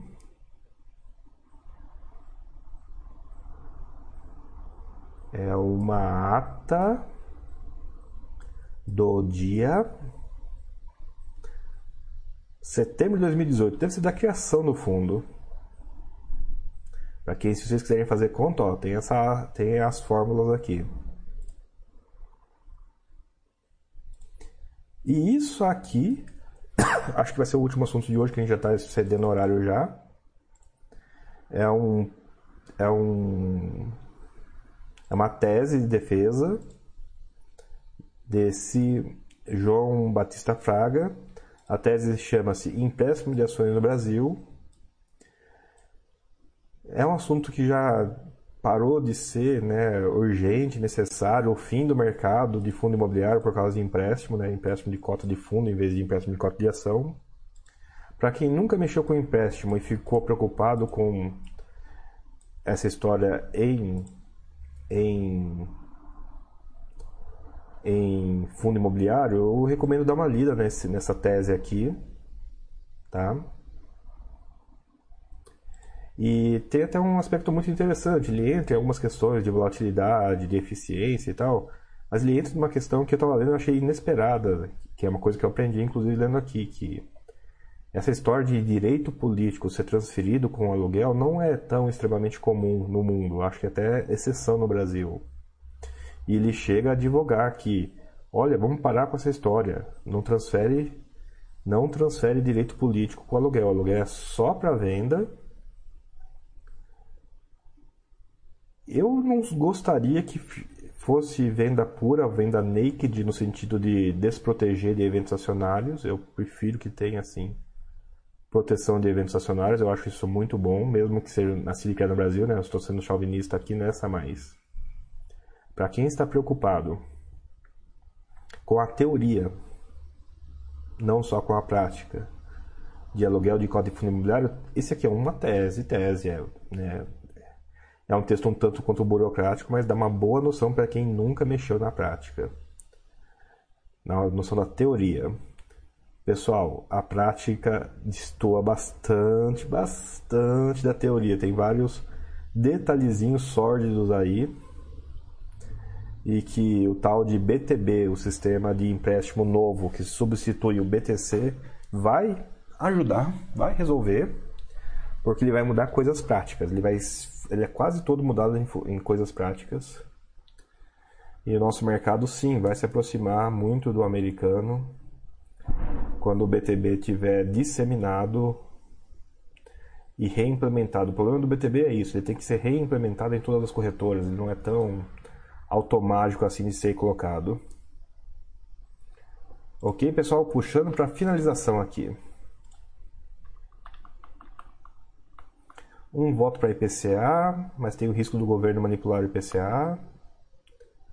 O CDI não tem problema, é ainda mais fácil. Ó, a discussão até que ficou quente aqui. Eduardo, está correto. No estudo de viabilidade é o, é IMAB. Pois é, eu cacei isso daí. Me lembro, no lançamento, o índice tinha duas comparações Eduardo, eu também me lembro disso. E na minha cabeça é contra o IFIX, só que eu não achei isso. Eu fiquei consternado com a minha, com a minha memória, que pode estar errada, ou com o meu Google Fu, que não funcionou. Eu fiquei bravo nessa hora, porque eu não achei. Eu precisei, em certo momento, da bendita da comparação do IFD e do IFE com o IFIX. Eu não achei no caso do IFD. Ah, que tristeza é, para todo mundo. A XP lançou três índices. Um dos primeiros 40 do IFIX, os primeiros 20 de tijolo e os primeiros 15 de papel. Estou falando de cabeça, mas. De cabeça mesmo, não decorei esses índices não. Curiosamente, é um cópia do outro. Se eu ponho os dois, um do lado do outro, e não falo qual é qual, Geralmente o pessoal fala para mim que eu estou sacaneando elas e que é o mesmo, é o mesmo gráfico e eu estou tentando zoar as pessoas, porque é muito parecido. Mas é muito parecido. Ok, estou acreditando na cotização da XP para concluir isso, mas é que é muito parecido, é. Vocês podem procurar o XPFI, que é o índice geral, e tem os documentos específicos do XPFT para tijolo e XPFP para papel.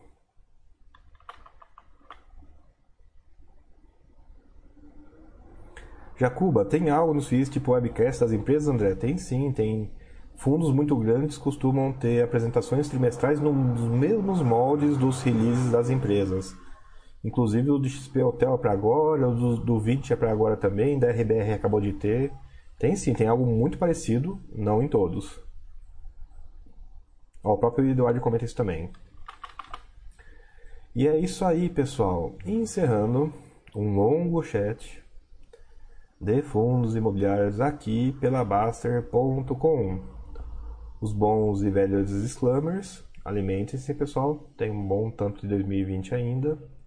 Reserva de emergência, em que eu espero, torço que já não tenha quase ninguém usando nessa altura, porque provavelmente já teria acabado, então ficaria muito agoniado com isso.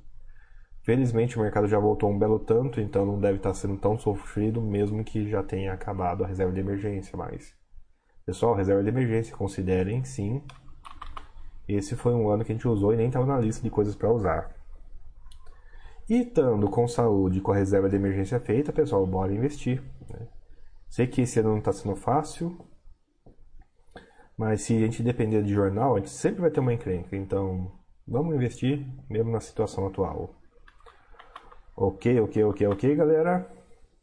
Já cobri a padaria aí, tá bom, Sango? Tá bom. Ela é cara, mas ela é boa. Ela é cara, mas ela é boa. Ela é cara, mas ela é boa. Se bem que hoje não, hoje é restou do ontem, hoje é o japonês de ontem. Ok, galera? Boa, boa tarde. Boa sorte. E é claro, bons investimentos. A gente se vê. Ah, sim, né? Boa eleição para todo mundo. Votar, pessoal. Não se esqueça de votar esse final de semana. Abraço, galera.